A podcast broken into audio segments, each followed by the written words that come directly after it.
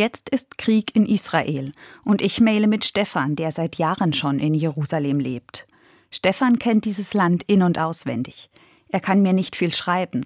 Auf meinem Bildschirm lese ich nur erst mal die Zeile ganz kurz auf die Schnelle, gerade wie der Raketenalarm. Israel ist weit weg, aber durch Stefan, der mit mir mailt, rückt mir das unvorstellbare Grauen dort ein Stück näher. Diese erschreckende Spirale von roher Gewalt. Ich weiß, Kriege, Terror und Angriffe, das alles passiert ständig und leider an viel zu vielen Orten. Ich sehe es und will es nicht sehen. Und ich frage mich, warum kommt die Menschheit denn scheinbar niemals weg von Krieg, Hass und Gewalt? Ich kann und will es nie begreifen. So wandern meine Gedanken und Gefühle weg von Stefan und immer wieder zu ihm. Ich entdecke, dass er mit seiner Mail noch einen Text geschickt hat. Im Anhang finde ich ein frommes Gedicht, genauer gesagt einen Psalm.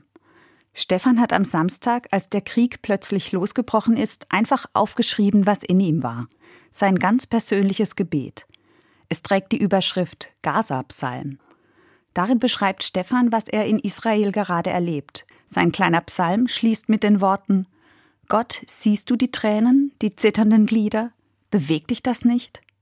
Missbraucht wirst du schamlos von beiden Parteien. Dein Name ist Waffe für schändliches Tun. Fahre dazwischen, lösche die Feuer. Die Besonnenen stärke, die Grausamen schwäche.